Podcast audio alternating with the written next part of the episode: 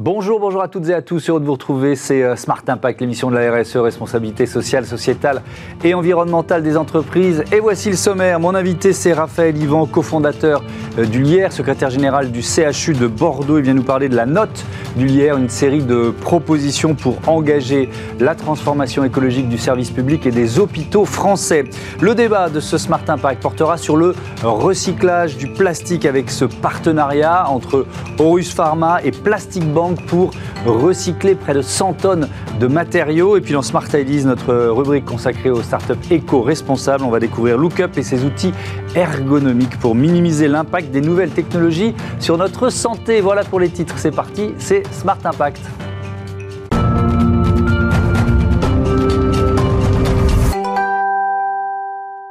L'invité de ce Smart Impact est avec nous euh, en duplex. C'est euh, Raphaël Ivan, le cofondateur du LIER, secrétaire général du CHU de Bordeaux. Bonjour, bienvenue à vous. Merci d'avoir accepté notre euh, invitation. Peut-être expliquez-nous ce qu'est le LIER. C'est un collectif, c'est ça, de, hauts fonctionnaires? Oui, bonjour. Effectivement, le, LIER, c'est un, réseau qui aujourd'hui rassemble plus de 1100, euh, 1200 euh, aux fonctionnaires, cadres et experts de, l'action publique, euh, des politiques publiques, et donc qui sont engagés, mobilisés pour accélérer la transformation écologique des, politiques publiques. Est-ce que justement les services de l'État, les collectivités sont plutôt en retard par rapport au, euh, au domaine privé. Je ne sais pas si vous avez des éléments de comparaison, mais vous, de l'intérieur, est-ce que vous avez l'impression que c'est un peu difficile d'évangéliser et puis surtout d'enclencher des actions, des modifications? Ce qui est sûr, c'est qu'il y a une dynamique qui est très forte euh, dans, dans, toutes les organisations publiques, avec une volonté euh, euh, forte euh, de, de, des agents, des responsables publics de, de pouvoir s'engager plus fortement et mettre en, en œuvre des, des, actions concrètes. ce qui est sûr, et, et, nous, on a pu le, le mesurer, notamment au moment de de la consultation pour le, Conseil national de la refondation euh, auprès de, nos membres, pardon, euh, c'est qu'il existe euh, un certain décalage encore aujourd'hui entre l'ambition déclarée et les moyens qui sont disponibles et, que les agents publics sont en capacité de, déployer pour pouvoir bah, déployer une, stratégie à la hauteur des, enjeux écologiques. Alors si on prend l'exemple de l'hôpital, que vous connaissez bien, et, pour cause, je rappelle que vous êtes secrétaire général du CHU de, de Bordeaux. Euh, euh, euh, peut-être déjà le constat en quoi l'hôpital est en quelque sorte en première ligne de, de cette transformation et de, ce qu'il faut appeler un désastre écologique? Alors pour nous, il y, a, trois enjeux principaux. Il y a déjà le, premier, euh, et je cite euh, l'étude que le Shift Project euh, a pu réaliser, c'est que le système de santé en France serait responsable de 6 à 8 des, des, émissions nationales de, gaz à effet de serre. Donc c'est un enjeu prioritaire si on veut être dans une logique d'atténuation du, réchauffement climatique et, et, des désastres écologiques. Le deuxième point, c'est l'enjeu de l'adaptation. Euh, un hôpital, euh, c'est une structure complexe qui a un enjeu de, continuité des soins qui fonctionne euh, l'ensemble de, l'année avec des, populations à accueillir qui sont en, fragilité, etc. et donc, peut-être plus que d'autres organisations, on a une urgence à, s'adapter à toutes les conséquences des, crises écologiques. Et enfin, le troisième point, on en parle euh, assez peu souvent, mais c'est que finalement, la crise écologique est aussi et surtout une crise euh, sanitaire. Je, citerai par exemple la tribune des, plus grandes revues médicales dans The Lancet, qui a été sortie en, septembre 2021 en, marge de la publication du, rapport du, GIEC, et qui disait que la crise écologique était la menace de santé publique numéro une du 21e siècle. Et donc l'hôpital et le système de santé doivent pouvoir euh, se préparer euh, urgemment à, répondre à, ce défi euh, de santé publique majeur qu'on a devant nous et qui a déjà commencé.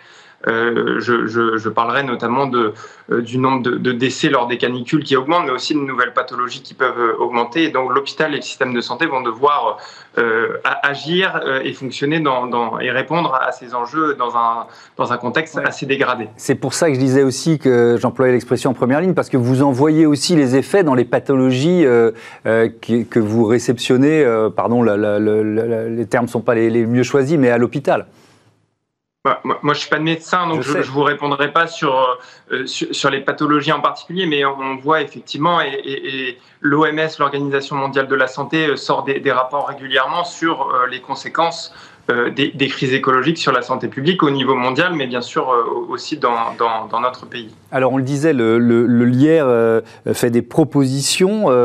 comment, quelles propositions et comment les adapter à l'hôpital?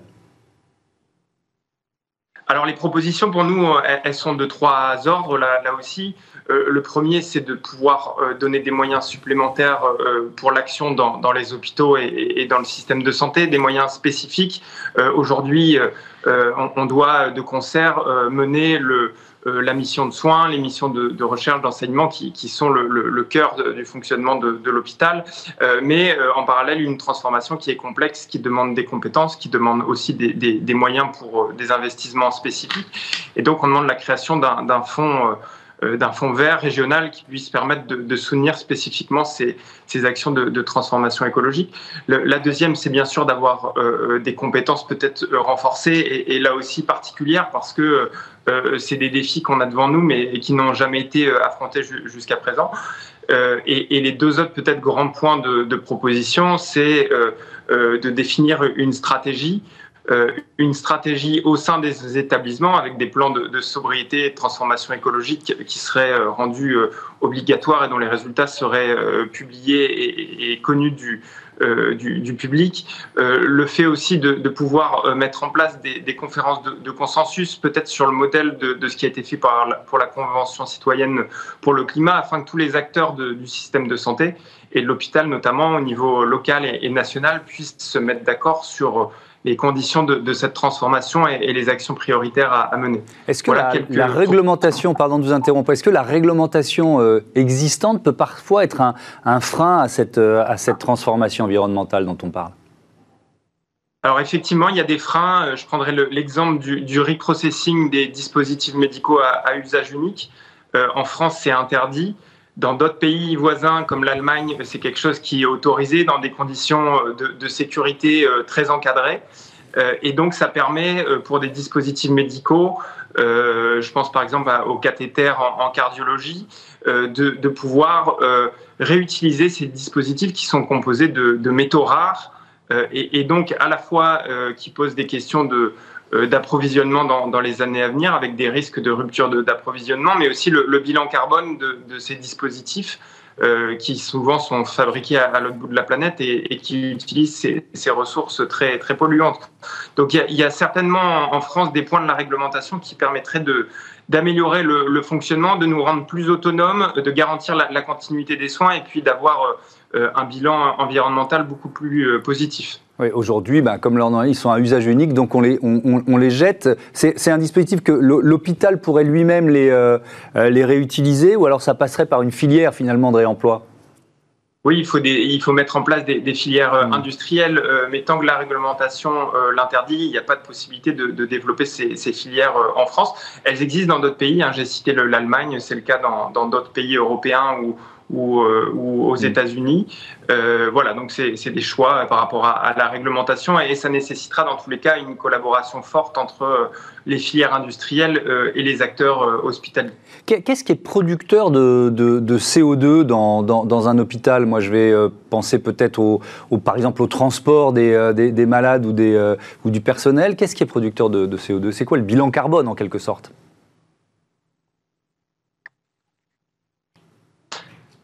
Alors effectivement, les, transports de, patients euh, et, les professionnels euh, sont des, sources d'émissions de gaz à effet de serre euh, assez importantes. Je crois que le Shift Project, dans, son étude, l'avait classé en, troisième des, sources d'émissions. mais ce qu'il faut avoir en tête, c'est qu'à à plus de 50%, c'est l'usage, je parle pour tout le système de santé, c'est l'usage des médicaments et des dispositifs médicaux qui sont la principale source d'émissions de gaz à effet de serre. Donc ça veut dire qu'on a un, champ euh, d'action qui est très important, qui pose des questions industrielles, mais qui pose aussi des questions de, santé publique sur euh, la pertinence des soins, sur peut-être plus de, prévention, sur une meilleure utilisation de, nos ressources. Et donc c'est un, défi de santé publique majeur et aussi un, défi industriel qu'on doit pouvoir euh, mener avec tous les acteurs concernés. Mais alors comment on va terminer là-dessus Donc vous, nous l'expliquez, il, y a évidemment besoin de moyens pour mener cette transformation écologique environnementale des, des hôpitaux et puis plus généralement du service public. Mais si on reste sur l'hôpital, bon voilà, c'est un secret pour personne que l'hôpital français, il, souffre et il souffre d'un manque de moyens. On parle de, de, rémunération trop faible, notamment sur beaucoup de membres du personnel soignant. Est-ce que c'est compatible de mener les deux de front?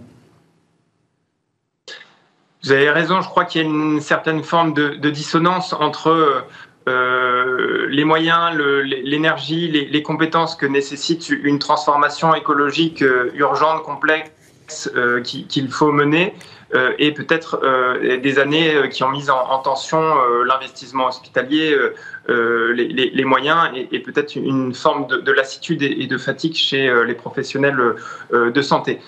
mais à l'inverse, on peut aussi considérer que la transformation écologique, pour peu qu'on lui donne les, moyens d'action, peut être une manière de, redonner un grand projet au, système de santé et à l'hôpital public, et, donc de, recréer une dynamique positive en, son sein.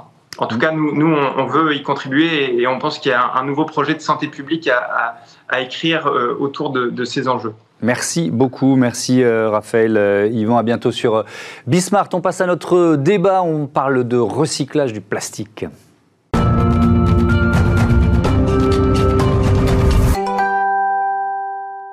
Et pour notre débat, je vous présente tout de suite euh, mes invités. Nicolas Claret, bonjour, bienvenue. Bonjour. Vous êtes le secrétaire général de Horus Pharma. Et puis avec nous, euh, euh, en duplex, Eric Bail, qui est directeur du développement de Plastic Bank. Bienvenue à, vous aussi. vous venez d'annoncer un partenariat pour recycler près de 100 tonnes de matière plastique. On va évidemment le détailler, mais je voudrais que vous nous présentiez vos entreprises pour commencer. Horus Pharma, laboratoire indépendant. quelle est votre, votre spécialité?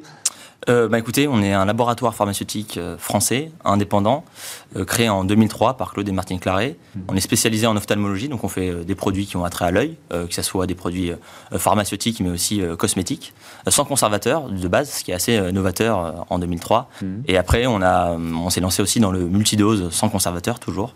Euh, maintenant, on est une entreprise de 200, 200 collaborateurs, euh, répartis euh, principalement en France avec 160 personnes, mais aussi dans nos filiales. Donc beaucoup de colis, donc beaucoup d'emballages plastiques. Exactement. Ça, représente. alors il y, y, a aussi le suremballage, mais ça représente l'essentiel de vos emballages. ça représente l'essentiel de nos emballages, 200 tonnes de plastique après utilisation. donc c'est pour ça qu'on a voulu lier un, partenariat avec Plastic Bank pour essayer de, de, de compenser un peu l'impact qu'on pourrait avoir sur l'environnement. Et on va détailler évidemment ce, partenariat. Eric Bail, euh, Plastic Bank, c'est à la fois une association canadienne, une entreprise sociale. Expliquez-nous.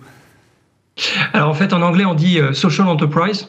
C'est une entreprise à but lucratif, mais euh, dont les profits sont utilisés pour le développement de l'aspect social de l'entreprise. Voilà. En fait, c'est une entreprise qui a été fondée en 2013 par les deux cofondateurs euh, David Katz et Sean Frankson. Et notre mission, c'est d'empêcher le plastique euh, de polluer les océans et de lutter contre la pauvreté dans le même temps. C'est ça l'aspect euh, social. Il faut savoir qu'il y a 12 millions de tonnes de plastique qui se déversent dans les océans aujourd'hui. C'est l'équivalent de par an. Donc c'est l'équivalent d'un camion poubelle toutes les minutes. Et 80% de cette pollution plastique euh, maritime euh, provient de zones géographiques en voie de développement, ayant peu ou pas de systèmes de recyclage, de collecte et, euh, et d'infrastructures de collecte et de recyclage des déchets. Et surtout, souffrant d'un niveau de pauvreté très élevé. Et donc, on veut s'attaquer, nous, à la racine du problème. vous avez, pardon, je, vous interromps, euh, je ne sais pas si vous m'entendez, il y a un petit décalage de son, mais ça veut dire quoi? Vous avez créé des centres de, de collecte, des communautés aussi de, de, de collecteurs de plastique, c'est ça? Absolument, absolument. Nous créons des, euh, des centres de collecte euh, qui vont travailler avec les communautés côtières euh, locales. on va inciter nos collecteurs à ramasser le plastique qui est autour d'eux et à l'échanger contre de la valeur. En fait, c'est le principe de l'entreprise, c'est de monétiser les déchets plastiques. Et donc, il y a ce partenariat que vous avez signé, Horus Pharma, avec Plastic Bank. En quoi consiste-t-il et pourquoi l'avez-vous signé? Alors, du coup, il, fait partie, en fait, de, l'ensemble des enjeux écologiques, responsables et durables de notre entreprise. Mmh. du coup, qui s'apparentent à, l'ESG, qui sont vraiment au cœur de notre ADN depuis la, la création du laboratoire en 2003.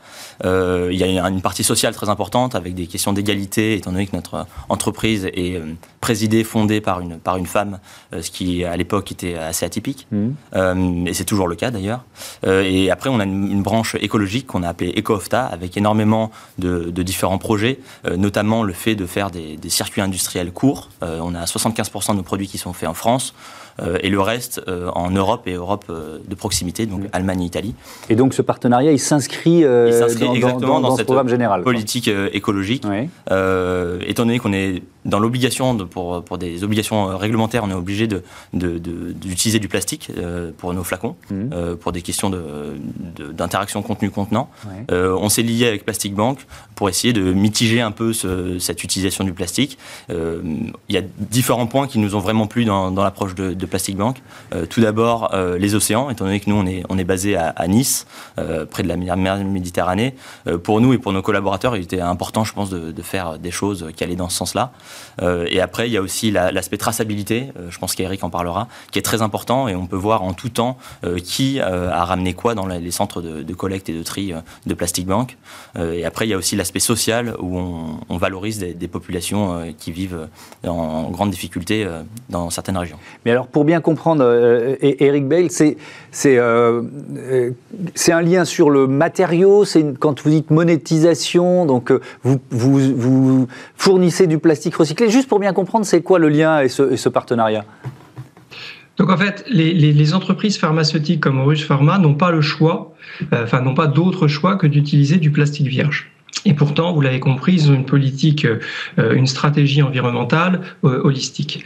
Donc ce plastique vierge, eh bien, ils vont le compenser. C'est-à-dire que pour chaque tonne de plastique vierge qu'ils vont utiliser parce qu'ils n'ont pas d'autre choix, nous allons collecter une tonne de déchets plastiques, recycler une tonne de déchets plastiques et remettre une tonne de déchets plastiques recyclés, on va dire, dans la boucle, euh, dans l'économie circulaire. Donc, le, principe. D'accord, bien compris. Ça veut dire, Nicolas Claret, que, euh, ce que ce que vous faites là, c'est vraiment un engagement euh, RSE ou ESG. C'est-à-dire qu'il y a pas, il y a une obligation réglementaire à utiliser du plastique vierge, mais il n'y a pas d'obligation réglementaire à faire ce que vous faites là avec euh, Absolument aucun. Alors on fait partie, bien sûr, d'énormément de, circuits de, recyclage mhm. qui peuvent être ADELF pour les entreprises industrielles, le Cyclamed pour les entreprises du médicament. Mhm. Mais là, c'est quelque chose qui va au-delà un peu de nos obligations. c'est le cas avec Plastic Bank, c'est aussi le cas sur l'utilisation de, de matières plastiques biosourcées. Euh, comme je vous disais, ça s'intègre tout ça dans, une vocation beaucoup mmh. plus large d'écologie. Euh, et on peut vous le dire maintenant, depuis maintenant un an, on utilise aussi du plastique biosourcé dans nos produits. Euh, et on va d'ailleurs être certifié d'ici quelques mois dans ce sens. D'ailleurs, je crois qu'il y a 10% du chiffre d'affaires de, de, Pharma qui est investi en, recherche et développement. C'est notamment pour, pour essayer de trouver quelques alternatives. Exactement. On est en train de mettre au point notre, notre flacon sans conservateur qui ira aussi dans cette démarche de, moins d'impact plastique sur notre environnement. Euh, Eric Bail, ce, euh, ce, plastique, donc vous, vous produisez d'une certaine façon du, plastique recyclé. Euh, il y, a une marque déposée, il y a des circuits de distribution. Comment ça fonctionne? Oui, alors en effet, nos, plastiques euh, sont recyclés localement. Donc tout ce qui est collecté en Indonésie, par exemple, est recyclé en Indonésie. Et le plastique recyclé renaît sous la marque Social Plastic. Pourquoi Social Plastic? Parce que c'est un plastique recyclé qui a un aspect environnemental et un impact social également. Et le circuit de distribution, euh, bah, ce plastique recyclé est revendu euh, à des entreprises hein, qui utilisent du, du plastique dans leurs produits et leurs emballages. Alors dans toutes les régions, dit, vraiment une typologie de, clientèle très variée euh, en Europe, euh, en Amérique du Nord et en Australasie. Et, donc, ça, veut dire que c'est une demande en forte augmentation, parce que ça fait plusieurs années que vous êtes euh, au cœur de ce, de ce marché du, plastique recyclé. voilà, il y, a, de plus en plus d'entreprises qui s'y mettent? Absolument, absolument. Euh, alors il y a plusieurs raisons. Hein. Un, il y a les consommateurs. Euh, nous, en tant que consommateurs, on est de plus en plus en recherche euh, de solutions d'enveloppement de développement durable. On recherche des produits qui ont un sens. Les entreprises également, de la pression des régulateurs, parce qu'il y a une augmentation de, ils doivent augmenter leur leur taux de plastique recyclé. Hein. Il y a une réglementation européenne dans ce sens d'ailleurs. Il y a même une taxe qui va sortir pour pénaliser les entreprises qui continueront à utiliser du plastique vierge dans leur emballage. Et puis, euh, on, le voit, nous, euh, c'est une tendance lourde, hein, puisque je, suis rentré chez Plastic Bank en, mai 2021. À l'époque, on célébrait euh, la collecte de l'équivalent de 1 milliard de bouteilles en plastique. On est à plus de 3 milliards aujourd'hui, donc on a triplé notre, notre impact en un an et demi. Et c'est bien la traduction d'une très forte demande d'entreprises pour des matériaux, on va dire, écologiques. Eric Bail, on a vu ces, ces derniers jours que la, la pollution plastique, évidemment, est malheureusement, ça concerne aussi les, plages françaises avec ces, euh, ces, billes de plastique sans doute échappées de, euh, de plusieurs conteneurs. Euh, donc c'est évidemment un enjeu planétaire, un enjeu mondial. Mais vos centres de collecte, vous l'avez un tout petit peu expliqué, mais je veux bien que vous rentriez dans, dans, le détail. Ils sont majoritairement situés où et pourquoi? Alors, les centres de collecte sont situés le long de 50 km du littoral d'accord, de la côte. Euh, alors, c'est la définition de ce qu'on appelle ocean bound plastic. Alors, c'est très souvent une terminologie anglaise. Euh, on va parler de ocean plastic. Mais ocean plastic, ça veut tout dire et rien dire. Euh, ça peut être du plastique qui rentre, qui, qui, qui est collecté avant de rentrer dans l'océan. Ça, c'est ce qu'on appelle ocean bound plastic. C'est du plastique qui est lié à, à, être rentré dans l'océan. Ou au contraire, ça peut être du ocean recovered plastic. Et donc, ça, c'est du plastique qui est déjà dans l'océan et qui est collecté dans les eaux. Euh, donc, par exemple, vous avez une organisation qui s'appelle Ocean Cleanup, euh, qui est très connue pour avoir déployé des bateaux spécifiques pour ramasser le plastique dans les océans. Donc, en fait, nos deux activités se, bah, complémentent. Euh, soit on ramasse le plastique avant qu'il ne rentre dans l'océan 50 km le long des côtes, ou bah, vous ramassez le plastique une fois qu'il est dans l'océan. Maintenant, pour le recycler, eh bien, il faut le ramasser avant qu'il ne rentre dans l'océan, parce qu'une fois que le plastique est dans l'eau, entre le sel, le soleil et puis euh, euh, la mer, tout simplement l'eau, euh, eh bien, il se dégrade et vous ne pouvez plus le recycler. Euh, Nicolas Claret, ce, partenariat, il a commencé, je crois, au mois de septembre. Il a été renforcé il y a, quelques jours. Il est, il est, appelé à durer? Oui, exactement. Il a été lancé en septembre. On avait pris euh, la décision de, lancer cette initiative sur euh, d'abord notre gamme principale qui est les traitements de la sécheresse oculaire. Mmh. donc, on, avait pris la décision de, recycler 54 tonnes de, de matière plastique. et là, on a renforcé notre partenariat en ce début d'année en passant à 100 tonnes. on trouvait que ce, chiffre était assez symbolique et assez important, mmh. ce qui représente du coup la moitié de notre utilisation de, plastique euh, hmm. annuel. Et, sur les, alors ce qu'on ce qu'on appelle les suremballages, là, vous, là aussi, vous faites des, efforts? Alors le suremballage, on n'a pas beaucoup de suremballage euh, dans notre industrie, mais pour autant, c'est vrai qu'on a un packaging secondaire qui est en carton. Nos cartons sont recyclés. Euh, recyclable.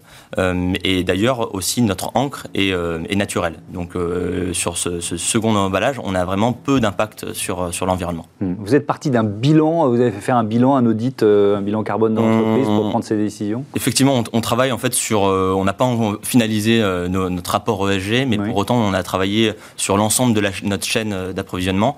C'est pour ça qu'on a voulu traiter ce, ce problème du plastique de, façon, de façon importante et au départ, parce qu'on pense que c'est vraiment là où on a le plus d'impact sur notre environnement. Merci beaucoup. Merci euh, euh, Nicolas Claret, merci Eric Bail d'avoir participé à, ce euh, débat. On passe tout de suite à notre rubrique consacrée aux startups éco-responsables. On va parler de Lookup.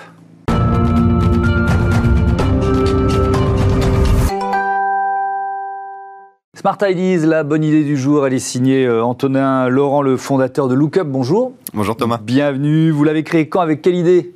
Eh ben, Lookup s'est créé depuis 2020 euh, et euh, l'idée initiale c'était de concevoir des accessoires de bureau ergonomique pour améliorer l'environnement de travail.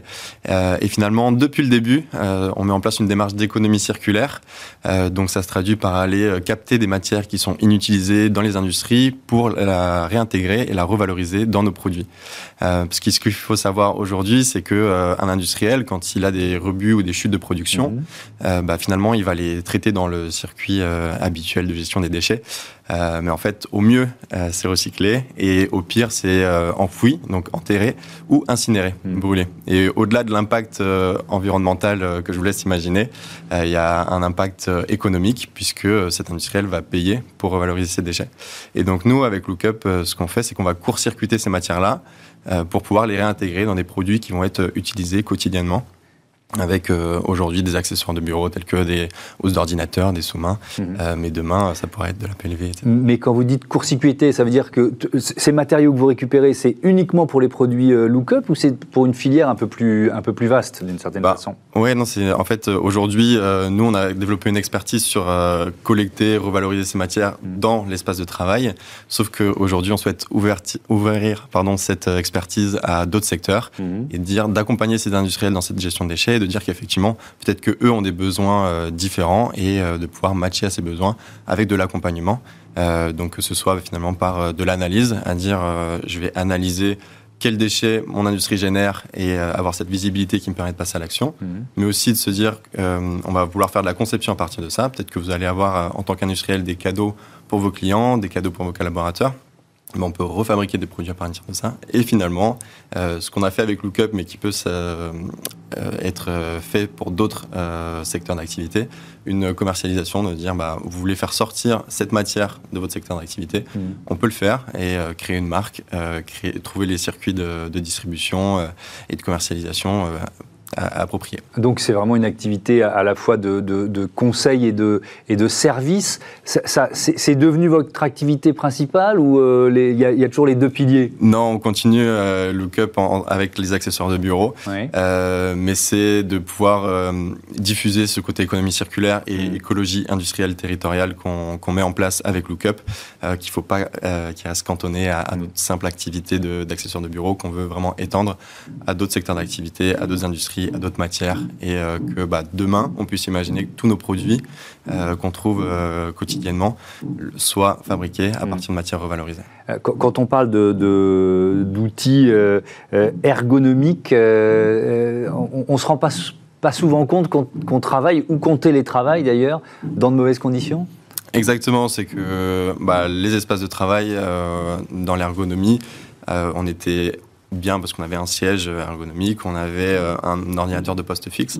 Le télétravail a, changé deux choses. La première, c'est qu'on se retrouve sur un ordinateur portable qui, Ouais. lui, est beaucoup plus compact, mais beaucoup moins adapté à ce qu'on soit dans une bonne posture. Et surtout, bah, une nouvelle type de sédentarité, puisque avant, on, était en entreprise, on, avait encore du mouvement, mais quand on se retrouve chez soi, bah, plus difficile de mettre euh, du mouvement, de mettre une activité physique dans sa, dans sa journée de travail. Euh, et donc, c'est un, euh, avoir une meilleure posture lorsqu'on travaille sur l'ordinateur. Et petit 2, euh, bah, réussir à ce qu'on soit sensibilisé à ces thématiques de sédentarité euh, qui sont bah, un problème de santé Ouais. euh, pour cette. ça, ça- ça passe par euh, quel type de produit, si vous deviez en citer un? Bah, notre best-seller euh, aujourd'hui sur la, la partie lookup accessoires de bureau, Mhm. ça reste euh, un rehausseur d'écran, donc un support d'ordinateur euh, portable qui va permettre de rehausser l'écran et donc à l'utilisateur d'améliorer sa posture en relevant la tête. Euh, un, un dernier mot pour, euh, pour parler de ce concours Move With euh, Manuton. Vous faites partie des, euh, euh, des lauréats. C'est quoi pour vous? C'est un, un coup d'accélérateur? C'est euh, C'est un vrai coup d'accélérateur et de montée en compétence puisqu'on on a accès à, à toutes les personnes qui peuvent nous aider dans euh, le développement de l'activité, un un peu sous format consulting et sponsoring. Euh, donc si demain on a une, thématique ou une problématique sur un sujet, on va pouvoir aller euh, consulter la personne experte chez Manutan. Et Manutan, ça reste une ETI euh, leader européenne euh, avec plus de 2500 salariés. Donc ils sont experts dans, dans beaucoup de choses. oui, donc il y a- il y, a un catalogue d'experts en Il y a quelque un sorte, catalogue c'est ça? d'experts euh, qu'on peut consulter Ouais. et, et nous, ça- ouais, il y a déjà des thématiques que- qu'on a pu aborder avec eux. ouais. Ouais, vous avez déjà identifié les thématiques et déjà euh, fait appel à certains, de- à certains des experts de Ouais, tout à fait. ouais, ouais. Eh ben, merci et bravo à vous d'avoir euh, de faire partie des lauréats de, de ce concours. On, on les reçoit régulièrement euh, dans ce Smart Impact. Merci, bon vent à, à Lookup. Voilà, c'est la fin de cette euh, émission. Un grand merci à toutes les équipes de euh, Bismart, la chaîne des audacieuses et des audacieux. À très vite.